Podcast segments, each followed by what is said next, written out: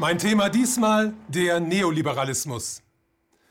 Beim Neoliberalismus handelt es sich um eine Strömung innerhalb der Wirtschaftswissenschaft, die vor allem auf die Kräfte des Marktes setzt und die in den vergangenen 50 Jahren erheblichen Einfluss auf die Politik gewonnen hat. Am besten lässt sich der Neoliberalismus verstehen, wenn man ihn seinem Gegenspieler im bürgerlichen Lager, nämlich dem Keynesianismus, gegenüberstellt.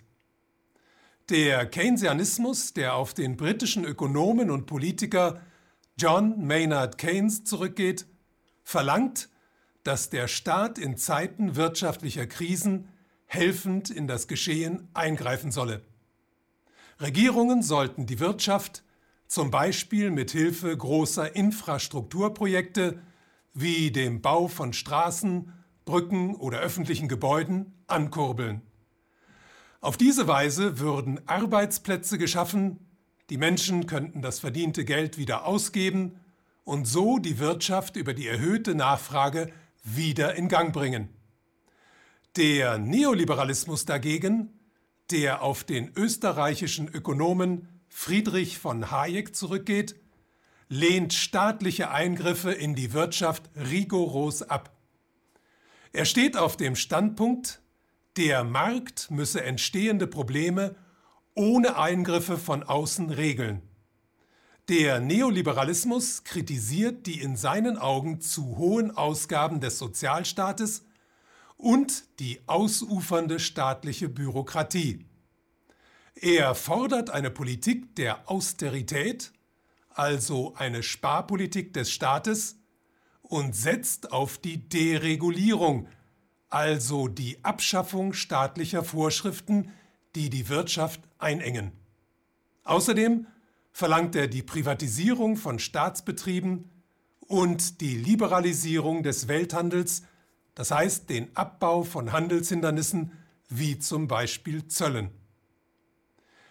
Der Neoliberalismus begründet seine Forderungen damit, dass der Staat seine Bürger nicht bevormunden dürfe, man auf die Initiative des Einzelnen setzen und vor allem den Wettbewerb ermutigen solle, da der ja dafür sorge, dass der Bessere sich durchsetzt und am Ende gewinnt.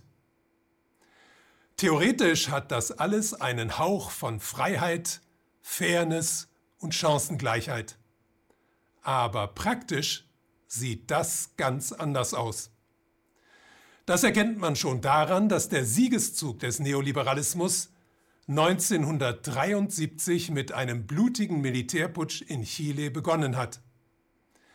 Der neue Staatschef, General Pinochet, wandte sich damals an die wichtigste Adresse des Neoliberalismus, nämlich die Chicago School of Economics, und ließ von dort ein ganzes Team von Experten ins Land kommen, um die chilenische Wirtschaft neu zu organisieren. Die sogenannten Chicago Boys privatisierten daraufhin Staatsunternehmen, senkten die Staatsausgaben und die Zolltarife, werteten die Währung ab, gaben die Preise frei und schafften die Vermögens- und die Kapitalertragssteuer ab. Das Ergebnis für Arbeiter, Angestellte und den Mittelstand sah folgendermaßen aus.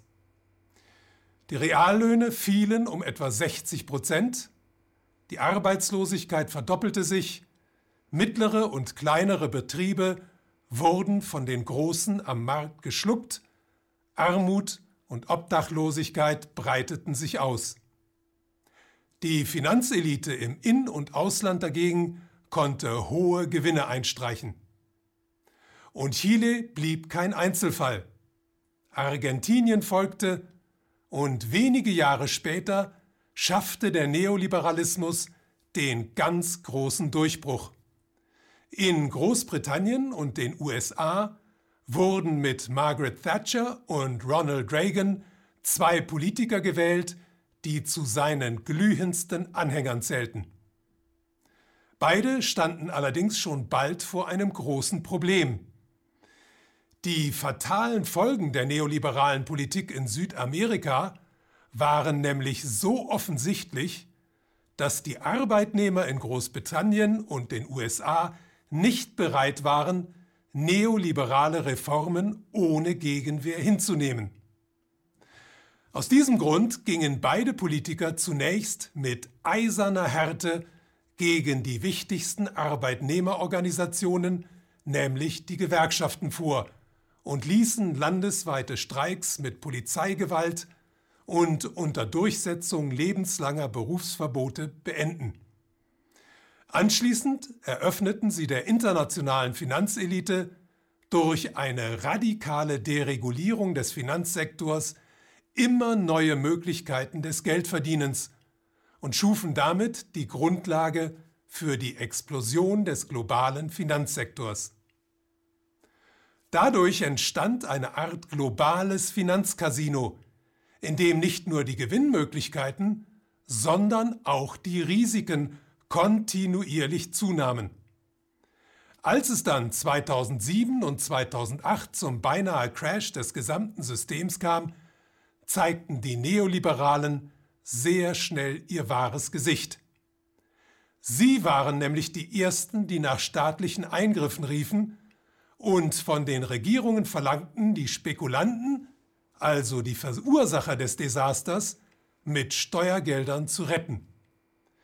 Und auch die jüngere Vergangenheit liefert einen Beweis dafür, dass es Neoliberale mit ihrer Ideologie nicht ganz so ernst nehmen. Viele von ihnen unterstützen die von den USA unter Präsident Trump geforderte Erhebung von Zöllen, obwohl sie es doch waren, die immer auf globalen Freihandel gepocht hatten. Es handelt sich beim Neoliberalismus also nicht um ein in sich geschlossenes gedankliches System, sondern um eine Ideologie, die den Gegebenheiten, wenn nötig, opportunistisch angepasst wird. Das kann auch gar nicht anders sein, denn der Neoliberalismus trägt in sich einen unlösbaren Widerspruch.